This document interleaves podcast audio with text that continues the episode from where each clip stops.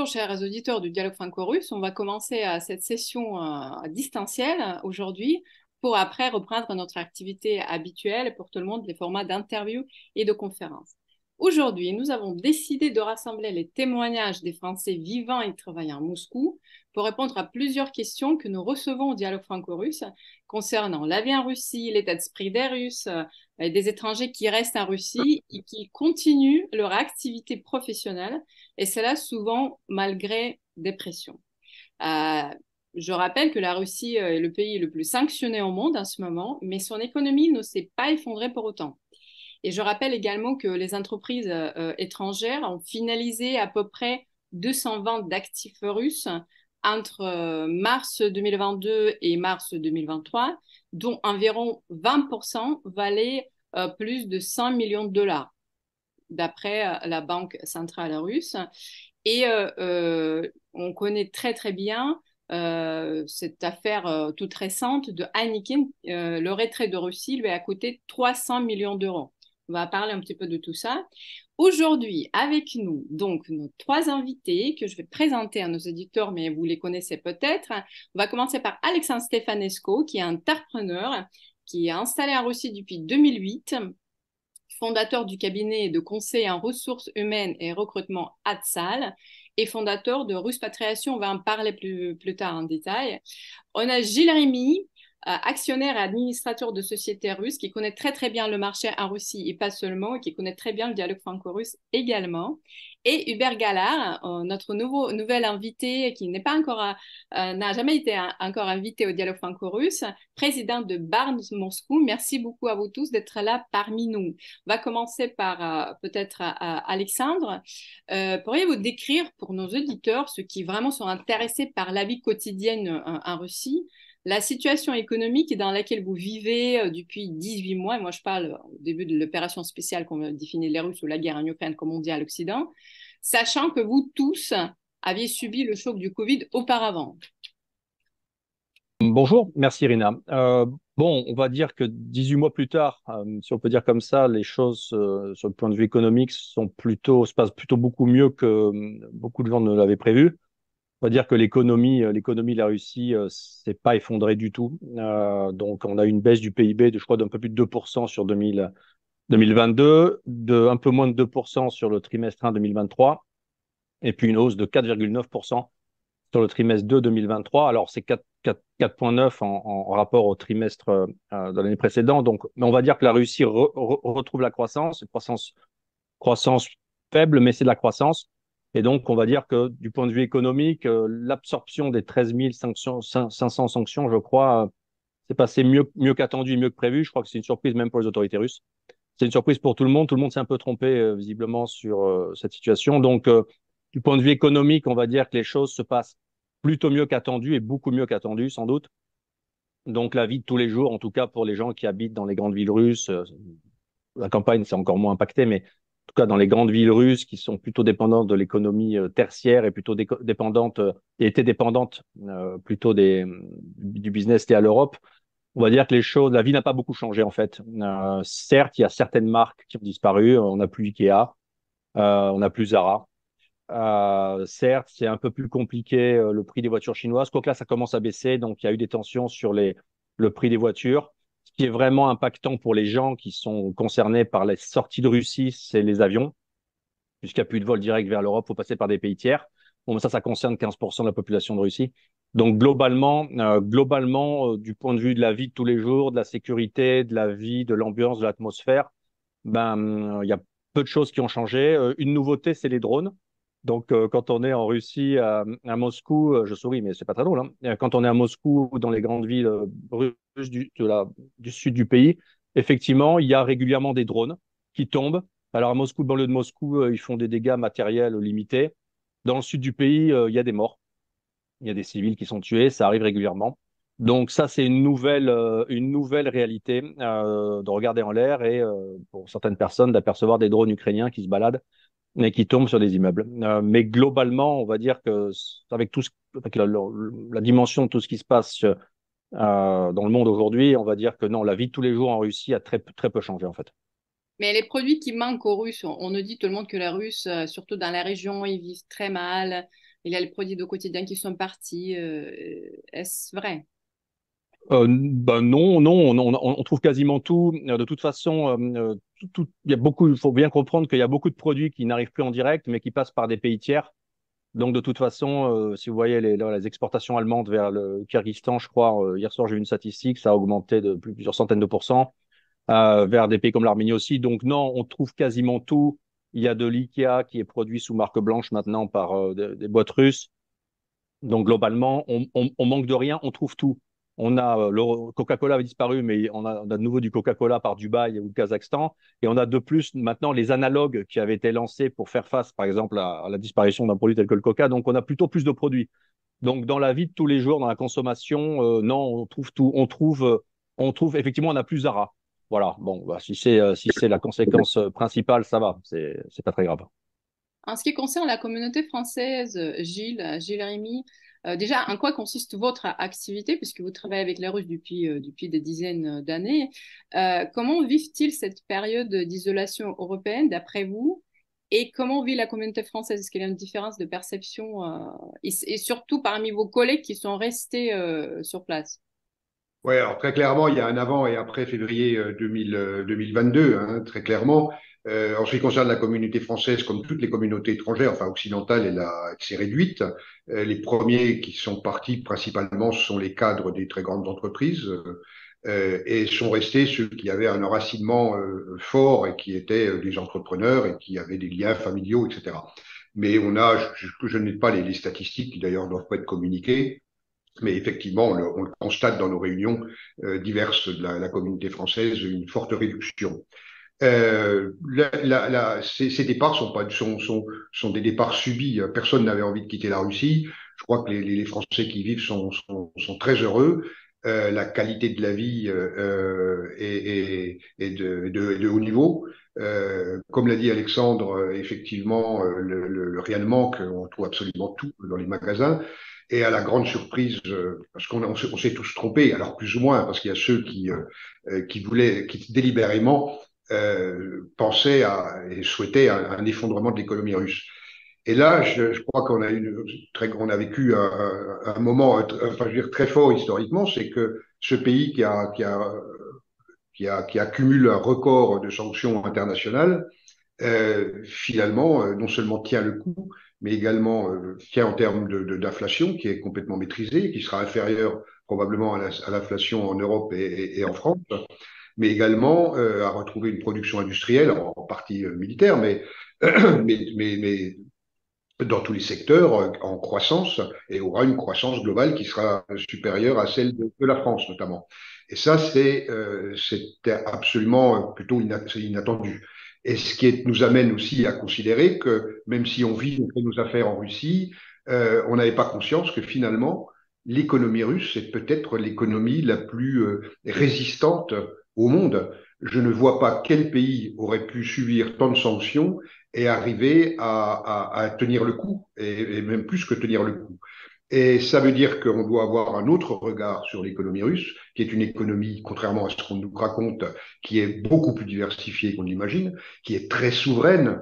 Alors il est vrai que ces sanctions, si elles étaient intervenues il y a dix ans, euh, aussi massivement après la, après la Crimée, les effets auraient été désastreux, mais le pays, euh, en dix ans, euh, s'est reconstruit une, une, une, une, agriculture extrêmement euh, compétitive et puis à diversifier, parce qu'il y avait cette reconquête de la souveraineté économique euh, fait que la Russie elle est très, très, très largement autosuffisante. Et même des grandes économies comme la Chine ne pourraient pas se permettre de, de, de, de subir ce type de sanctions parce qu'elles sont beaucoup plus ouvertes que sur le monde euh, et beaucoup plus dépendantes du monde, autant en termes de, notamment en termes d'exportation.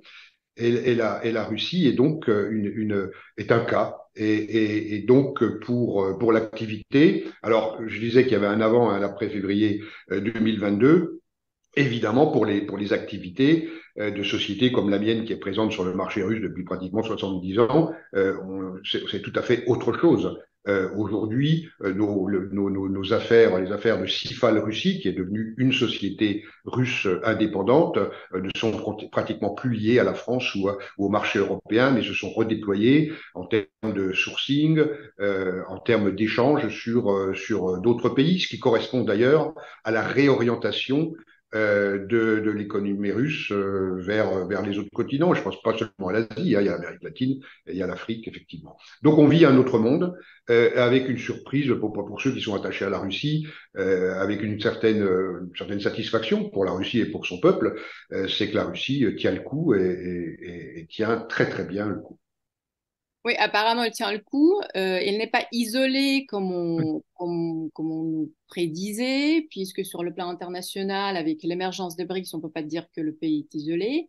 Mais vu le, la proximité, qu'on ne peut pas nier la proximité entre les Russes et les peuples européens, est-ce que cette isolation culturelle, je dirais, pour les Russes qui ne peuvent pas plus aller en Europe ou avec beaucoup de difficultés, est-ce que ça sent les esprits des Russes? C'est comment maintenant?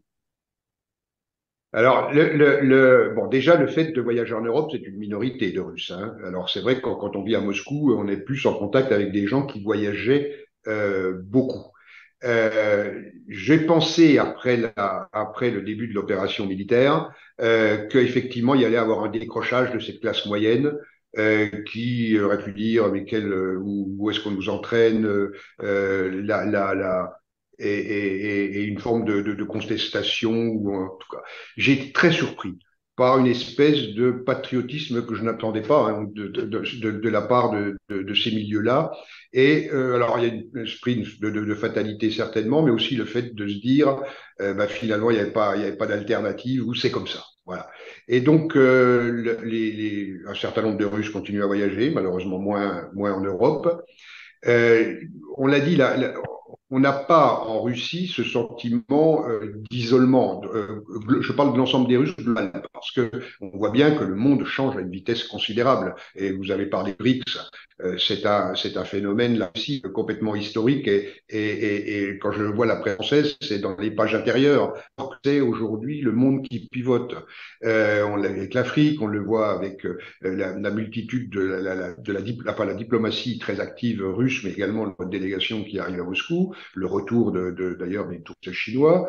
Euh, donc euh, non, il n'y a pas de sentiment d'isolement, il y a simplement un sentiment de gâchis, de regret, parce que la Russie est européenne, la Russie est attachée à l'Europe, et que l'Europe c'est pas c'est pas l'Union européenne, c'est une civilisation, et donc la Russie n'a pas décroché de sa civilisation, même si euh, effectivement les liens économiques, politiques, diplomatiques à l'avenir euh, seront euh, prioritairement euh, développés avec d'autres que, que, nous, avec d'autres que l'Europe.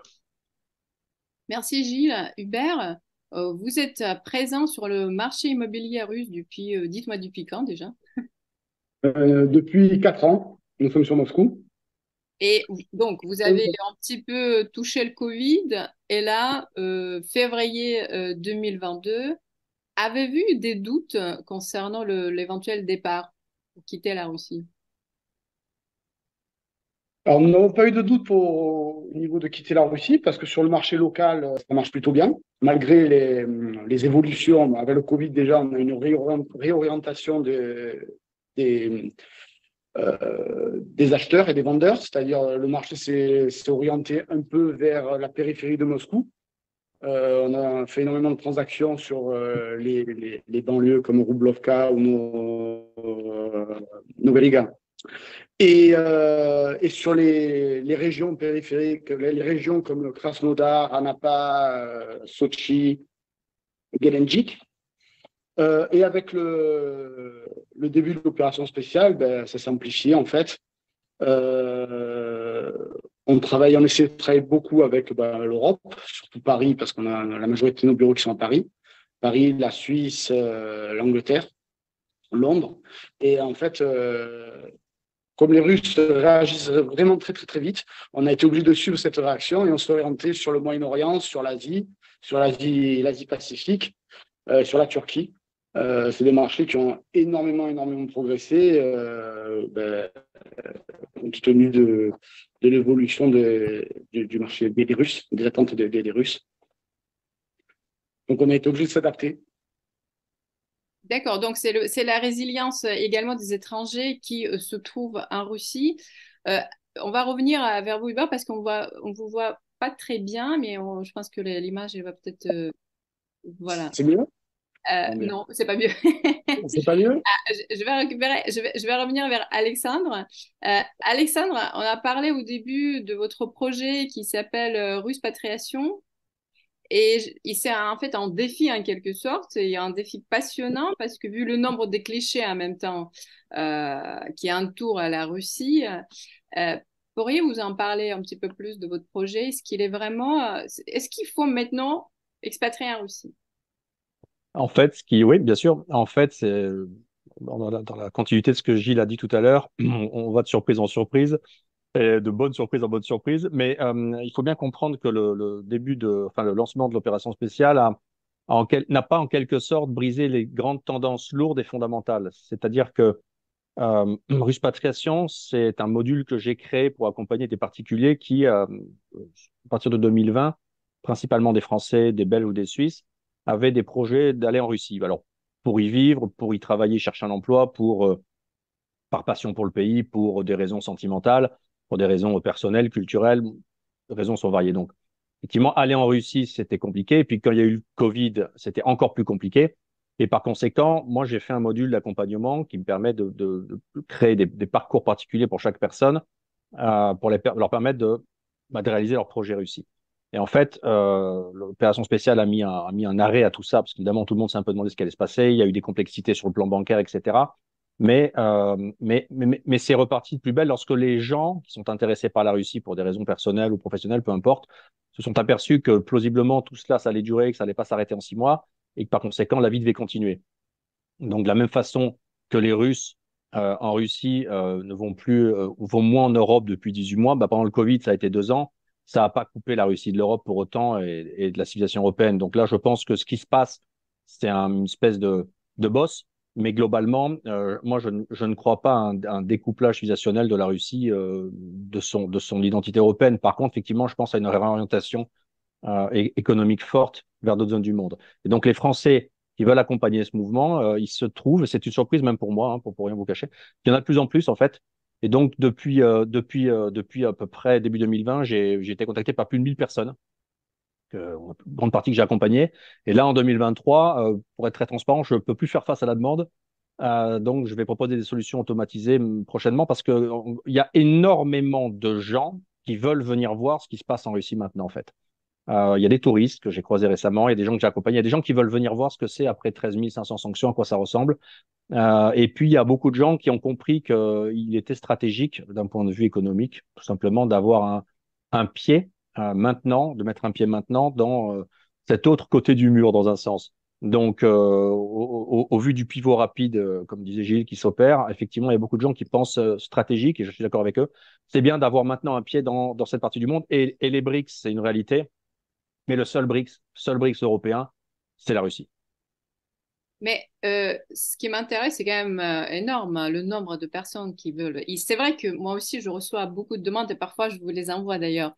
Euh, pas mille, mais quand même, chaque, chaque, chaque mois, je reçois des demandes. Et moi, la, question, c'est plutôt l'immigration, future immigration de travail. C'est plutôt réimmigration avec les familles. Quel type de, de personnes s'adresse à vous? Alors, le contingent principal, c'est euh, le contingent principal qui s'adresse à moi, c'est des gens qui ont un projet réussi. C'est généralement encore des hommes, quoique je suis très surpris d'avoir énormément de femmes, de femmes françaises, de femmes françaises issues de l'immigration, euh, qui sont intéressées par euh, faire leur vie en Russie. C'est beaucoup des femmes célibataires. Il y a beaucoup d'hommes aussi qui ont des motivations, on va dire, économiques slash et idéologiques et il y a effectivement un, nombre croissant euh, de couples. Euh, donc généralement, c'est papa français et maman russe qui vivent en France depuis 25, 20, 25, 30 ans et qui décident de repartir en Russie. Il y a des gens que j'ai accompagnés d'ailleurs, d'un mon point de vue scolaire, pour la rescolarisation des enfants. Et pour vous dire la dimension que ça prend, c'est que sur un site comme Profi, qui est un site donc sur lequel on peut trouver des professeurs de russe ou des professeurs de langues étrangères en Russie, désormais, il y a une section, ce sont des professeurs de langue russe, qui se spécialise dans la rééducation des enfants russes à l'étranger qui sont scolarisés dans des systèmes scolaires français, italiens ou autres, et qui font des, des podgotovka, donc des préparations à ces enfants pour leur future rescolarisation en Russie. Donc, il y a une telle demande de mamans russes d'Europe à se préparer à revenir en Russie que désormais, il y a des professeurs qui préparent les enfants au système scolaire russe en vue de leur future expatriation. Donc, il y a vraiment une, énorme, une énorme demande et un flux, mais c'est considérable, de, de Russes d'Europe, de couples franco-russes ou de Français même, de gens qui envisagent leur avenir lié avec la Russie. Autant que je sais, ce ne sont pas les femmes qui manquent à la Russie, donc il faut peut-être un ah peu bah. plus faire venir les hommes et les couples, c'est bien. Euh, et en termes de métiers, c'est quels sont les métiers recherchés par la Russie? La Russie a besoin de, de qui? Parce que je me souviens très très bien, et on s'est vu avec vous un, on, a fait connaissance avec Alexandre il y a une quinzaine d'années à, Moscou. Et à l'époque, la Russie avait besoin des managers, des top managers, invités, euh, hollandais notamment, vous vous souvenez, euh, et européens. Maintenant, est-ce que ça a changé depuis? Quel type de métier est recherché? Alors c'est compliqué. On va dire que jusqu'à l'opération spéciale, euh, il y a une forte russification des équipes en global en général dans les entreprises européennes. Donc en gros, on a sorti les Européens non fondamentaux et on les a remplacés par des Russes en local. Ça, c'était la grande dynamique qui a concerné tous les groupes étrangers. Euh, effectivement, les Russes ont plus, plus en plus vite appris et ont, eu de moins en moins besoin de, managers étrangers comparé à il y a 15 ans. Euh, mais on va dire qu'il y avait encore besoin d'étrangers pour des, postes techniques, pour de l'équipe, voilà, de tout ce qui est lié à de l'équipement complexe. Par contre, depuis euh, le 24 février 2022, là, il y a une autre tendance qui s'est développée, c'est euh, déjà qu'on est sur un marché pénurique, euh, mais là, ça s'est aggravé. C'est-à-dire qu'il y a quand même à peu près euh, aujourd'hui, je pense, entre 500 et 600 000 hommes russes de 18 à 50 ans qui sont sur le front, donc dans les, bah, sur le front d'Ukraine. Euh, il y a à peu près autant, je pense, c'est moins, c'est moins qu'attendu, parce qu'on a, on a maintenant les chiffres des pays comme la Turquie, la Géorgie, l'Arménie, donc les chiffres publics montrent qu'en fait, le, le, le, flux de départ qui a été évalué comme colossal est moins important que prévu mais on l'évalue entre 500 et 600 000 personnes. Donc il y a sans doute un million, peut-être un gros million, euh, principalement d'hommes, pas seulement, mais principalement d'hommes, en moins sur le marché du travail. Donc aujourd'hui, il y a une vraie pénurie euh, de, de, gens pour travailler dans la plupart des entreprises, russes ou étrangères ou chinoises. Moi, je travaille dans le recrutement, donc je recrute pour les entreprises. Et je fais comme dis, je me suis orienté vers des clients d'autres zones du monde que l'Europe. Euh, et euh, beaucoup d'entreprises de Dubaï, euh, de Chine qui viennent aujourd'hui recruter des profils russes. Mais il y a vraiment aujourd'hui un manque, un manque de capital humain à recruter parce que parce qu'il y a un pourcent et demi des actifs qui sont soit hors du pays, soit soit sur le front. Donc il manque, de, il manque de tout. et on a des statistiques concernant les Russes qui sont partis. Il y a des flux qui rentrent et qui sortent ou, ou c'est, on n'a pas d'informations. Ici, on a les statistiques euh, consultables, je vais les publier prochainement sur 2022. C'est les statistiques de compte en banque et de permis de séjour euh, ou d'entreprises ouvertes euh, par des citoyens russes dans les pays euh, d'immigration, donc la Turquie, la Géorgie, l'Arménie. Et par exemple, voilà, la Géorgie, on, on, parlait de 100 000 personnes, il s'avère que c'est un peu moins de 50 000. Donc, euh, ça donne une image, à mon avis, réelle de ce qui se passe sur des zones, des pays comme ça. Il y a beaucoup de gens qui sont aussi, il faut bien comprendre qu'il y a beaucoup de gens qui sont hors du territoire russe, notamment dans le secteur de l'IT, de l'informatique, mais qui continuent de l'étranger à travailler pour des groupes russes.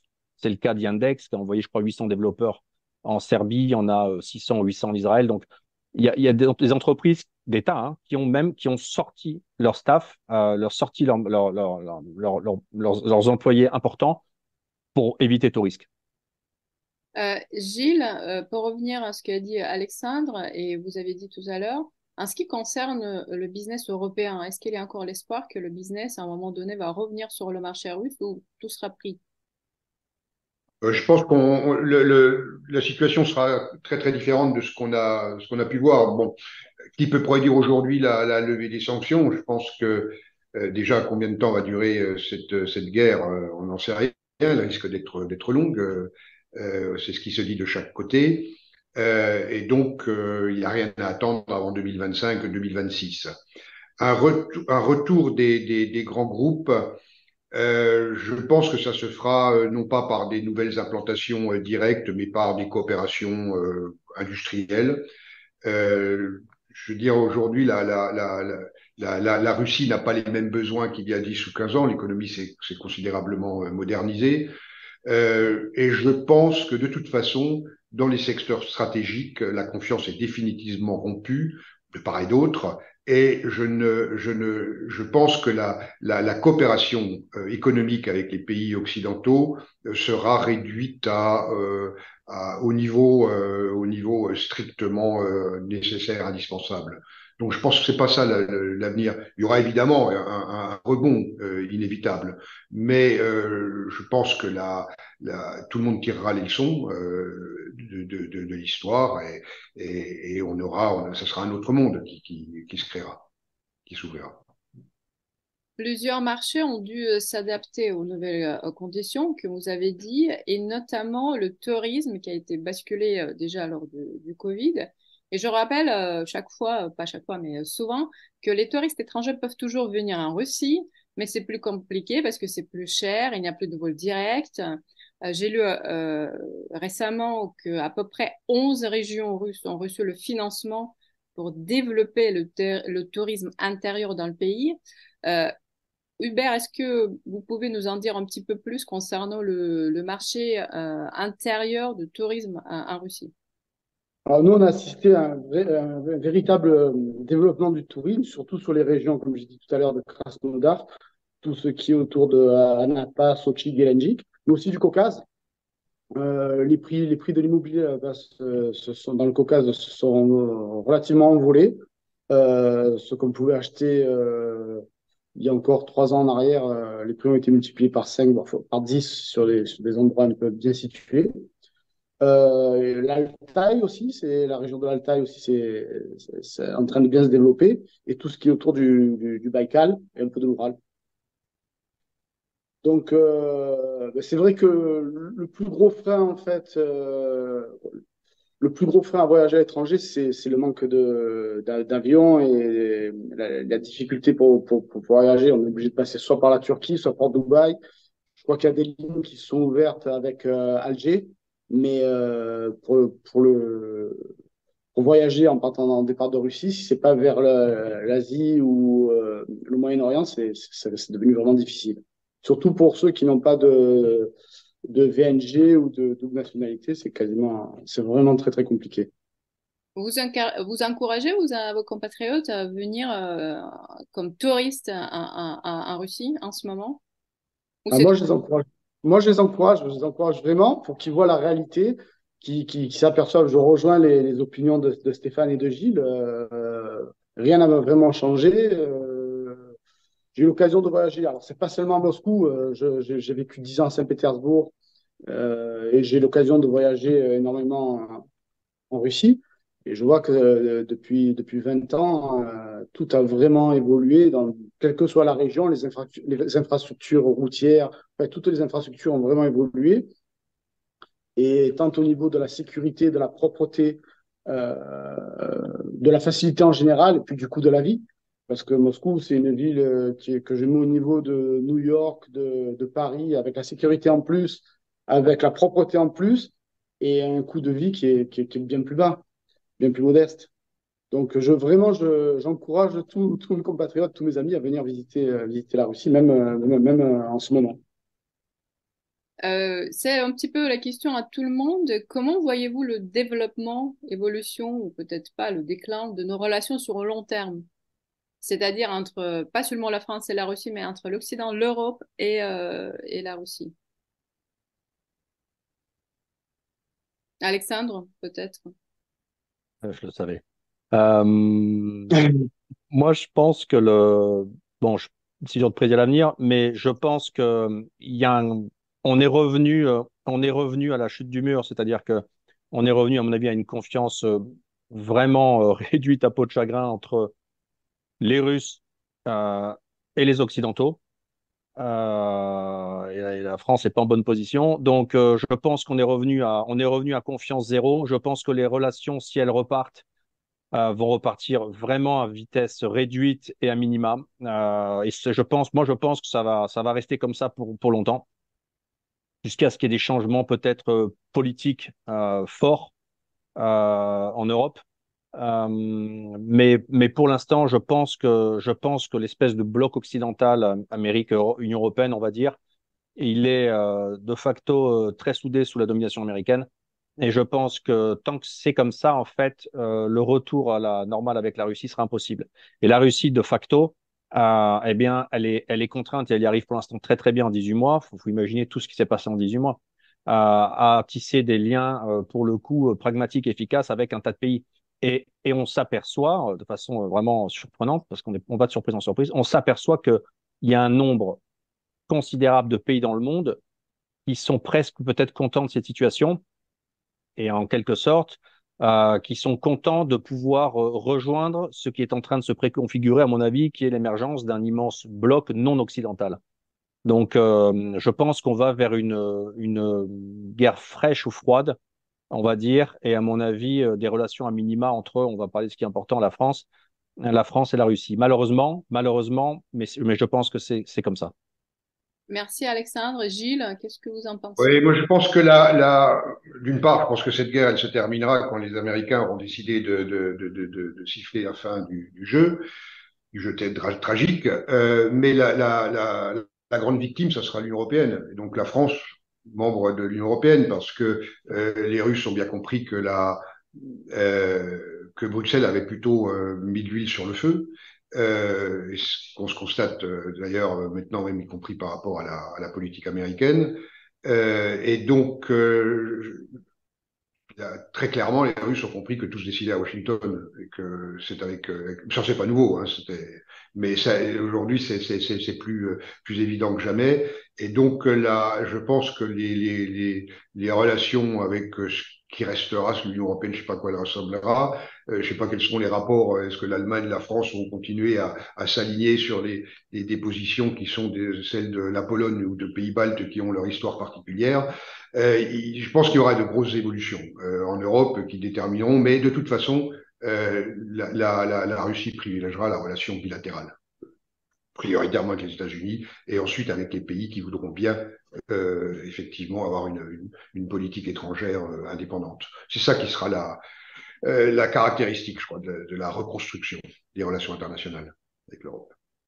Hubert, et vous, qu'est-ce que vous pensez de la Russie et de la France? Ben moi, je, rejoins l'opinion de, Gilles. Je pense que que c'est la France qui va le plus souffrir de, cette situation parce qu'on a été victime justement de on a, suivi euh, on, a, suivi le, jeu américain et euh, malheureusement je pense que tout a été fait pour euh, et ça a été bien fait d'ailleurs pour euh, c'est pas n'y ait pas vraiment de plus de rapprochement entre l'Europe et l'Europe et, la Russie ça aurait été ça aurait été un bloc trop puissant d'un côté l'industrie allemande et d'un autre côté euh, euh, l'énergie et les ressources quasiment, euh, quasiment euh, indéfinies de la, de la Russie. Donc, euh, je pense que ça va être compliqué. Je pense que c'est les peut-être le réveil du, des, peuples, du peuple français ou des peuples européens qui vont comprendre que ce qui s'est passé, en, fait, on a été leurré et, je pense que c'est la réalité économique qui va nous ramener, euh, parce qu'on va subir toute ces, cette dépendance énergétique qu'on a. Euh, je pense que je pense que ça a été euh, sous-estimé et qu'on est juste au début de, grosses difficultés en France, en Europe et surtout en France. On voit qu'il y a de plus en plus d'entreprises qui, mettent la clé sous la porte, qui font faillite. Euh, je pense que c'est que le début. Donc, je pense que les, Français, le peuple français va, un peu se réveiller, ouvrir les yeux et voir que euh, tout n'est pas pas si noir du côté de la Russie et qui qu'il faut. On est proche de la Russie et comme euh, j'ai vu le, le euh, interview de Nicolas Sarkozy et je suis tout à fait de son avis. Euh, les Américains, ils en sont loin, donc c'est un peu leur jeu et c'est toujours été le jeu des Américains. Parce que nous, la, Russie est un pays voisin, proche, et il faut tout faire pour rester rester proche, rester proche et, et, négocier et rester en bon terme avec eux. Bah, Donc, je pense que grosso modo, c'est ce qui. Ça, ça, va prendre du temps. Je pense que ça va prendre du temps parce qu'il y a eu tellement, euh, tellement de, comment dire, de, de, diffamation et de, de contre-vérités qui ont été dites, que l'opinion publique a été un peu emportée dans, dans, cela. Et puis, on est dans une. On est dans une euh, comment dire, dans une, euh, dans une époque où on vit actuellement euh, à travers d'émotions. C'est-à-dire plus c'est plus la raison qui prend le dessus, c'est les émotions. Donc tout, le conflit a été, surtout du côté occidental, a été géré par les émotions des populations, et c'est ça qui a qui a, qui a attisé cette russophobie et ce. Mais je vois que ça se calme un peu. Moi, je suis actuellement en France et quand je discute avec euh, beaucoup, de, beaucoup de personnes, euh, je vois que ça. Ah, c'est une petite pause, on va revenir un petit peu. Vraiment tendance à, s'atténuer. Que... Je pense qu'il y a un problème de. Euh, le Wi-Fi en France peut-être marche pas très bien. Peut-être on va revenir à, Alexandre où ça capte mieux à Moscou. Euh, justement, euh, euh, Hubert parlait de Nicolas Sarkozy, mais récemment, Nicolas Sarkozy et Ségolène Royal, les deux, les deux anciens candidats à la présidentielle, ont prôné la négociation avec, avec la Russie. Est-ce que vous, en tant que Français qui vivez en Russie, comprenez-vous la position officielle du gouvernement français, Alexandre? Non. Non, c'est il y a quelque chose de il y a quelque chose de, fou qui se passe en fait. Euh, euh, je, on a du mal à comprendre l'espèce de d'émotion un petit peu euh, animale qui sort, qui, qui, transpire en fait de des, discours et des propos tenus par, par nombre de responsables politiques euh, français, européens, la Commission européenne ou autres, on a l'impression qu'il y a une espèce de, de, folie qui s'est emparée de beaucoup de gens et, et, on a l'impression d'être vraiment gouverné par des gens irresponsables qui ne se rendent pas compte de ce qu'ils sont en train de faire. Euh, c'est une guerre. Donc, euh, je, moi, je, moi, je ne comprends pas, je ne comprends pas les, les, les motivations profondes qui poussent les Européens à, s'engager euh, sur le terrain de la guerre pour des causes qui ne sont pas les leurs. Euh, je pense là vraiment qu'il y a un espèce de dérèglement euh, systémique profond et ça me navrine et me ça me navrine ça me enfin, ça me ça, ça me ça m'attriste de voir les que les, élites politiques françaises sont quasiment toutes à l'unisson là-dessus, qu'il y, a un narratif unique qui traverse tous les partis politiques quasiment, et que donc euh, il y a une espèce de, folie qui s'est emparée de tout le monde. Et je pense qu'il y, a un énorme, la grande différence entre les élites russes et les élites européennes, c'est que les élites russes réagissent avec à froid avec de la stratégie, tandis qu'en Europe on réagit à chaud avec de l'émotion. Et je, moi, je, moi, je, moi, je m'inquiète de voir le, président français euh, euh, dire, répéter, marteler que la Russie ne doit pas gagner cette guerre c'est vraiment euh, quelque chose qui me qui m'inquiète parce que l'objectif c'est pas de savoir qui va gagner, l'objectif c'est d'arrêter la guerre à mon sens. Donc donc non, je comprends pas du tout ce qui se passe. C'est vrai que pour les pour, nombre de Français de Russie, euh, un grand nombre d'ailleurs, euh, et notamment ceux qui qui ont eu, qui ont pu rester ou qui ont choisi de rester parce qu'ils sont ils vivent ici tout simplement, leurs familles sont ici et leurs enfants sont scolarisés, etc. Ils travaillent ici. Euh, il y a une forte incompréhension des prises des positions de leur gouvernement par rapport à la réalité de la vie et la réalité de leur vie dans la Russie d'aujourd'hui, en fait. Gilles, un petit mot de conclusion, peut-être euh, euh, bon, de toute façon, ce sera le rôle des historiens, mais je pense que cette guerre terrible euh, aurait pu être évitée. Hein, C'était appliquer Minsk et de, de, forcer un peu la main des, des, des Ukrainiens hein, qui, qui, qui, qui, bloquaient. De toute façon, ce pays est, est sous, comment dire, euh, sous, sous, perfusion depuis des années. Et je pense que nous, Européens, on avait les moyens de faire comprendre à, à Kiev, quand on paye, euh, qu'il fallait euh, qu'il fallait mettre en œuvre Minsk. Euh, il fallait certainement accorder des, des, des, des, des garanties de sécurité à l'Ukraine à condition qu'elle ne rentre pas dans l'OTAN, et c'est ce qu'attendait euh, la Russie. Euh, c'est c'est une réalité. Je crois que d'ailleurs Sarkozy l'a reconnu. Enfin ça, ça sera le rôle des historiens. Pour l'instant, ce qui me m'inquiète, qui me préoccupe le plus, c'est là. On parlait des élites. Euh, les élites russes connaissent bien euh, l'Europe l'Occident. Euh, les, les, élites françaises ne connaissent absolument pas. Absolument pas. Et, et ça donne de, effectivement des, des, des, politiques, des émotions, euh, des visions très idéologiques. Hein. Il y a beaucoup de lobbies qui, euh, qui ont la, la, Russie dans le collimateur pour des raisons qui n'ont rien d'économique ou de, de, de, de menaces. Euh, et, donc c'est ça, c'est la méconnaissance, la méconnaissance occidentale. Et d'ailleurs, pourquoi la Russie tient le coup et le, système tient en Russie? C'est parce que nous, on a changé. Au début des années 90, les Russes ne croyaient plus du tout à ce qu'ils avaient fait. C'était une déconstruction, une auto, euh, euh, comment dire, euh, dévalorisation. Euh, le monde y a changé. La Russie, elle a, surtout depuis les 20 ou 25 dernières années, elle a, elle une croissance, une, augmentation de son niveau de vie, elle s'est reconstruite. Et, nous, en revanche, Europe occidentale, euh, nous euh, faisons face à des problèmes qui n'étaient pas ceux d'il y a 50 ans, l'immigration, la, sécurité, la, dépendance économique, etc. Et quand on parlait, quand Alexandre parlait de familles qui, qui envisageaient une, une installation en Russie, c'est vrai qu'aujourd'hui, l'inquiétude qu'il peut y avoir pour l'éducation des enfants en France, euh, compte tenu de, je reviens sur ces questions de, euh, d'insécurité, de contenu de l'éducation, etc., euh, font que les, que les Russes qui, qui ont les moyens ou qui, qui, qui, qui, qui, a, adoraient passer leurs vacances sur la côte d'Azur à Cannes n'ont pas forcément aujourd'hui l'idée que l'avenir de leurs enfants passe par une installation en Angleterre ou en France. C'est ça qui a changé en, en 20 ou 25 ans. Peut-être, on a peut-être plus changé nous euh, pas dans le bon sens que les, que, les Russes. Et voilà pourquoi je crois que le, le, le, système tient, parce que nous avons été admirés, et aujourd'hui, euh, très souvent, c'est plus de l'admiration, c'est de la compassion envers nous. Et ça, il faudrait bien que nos élites le comprennent. Nous ne sommes plus le modèle attractif que nous avons pu être, et que la Russie n'est pas euh, la Russie des années 90, qui était effectivement un repoussoir. C'est plus compliqué aujourd'hui.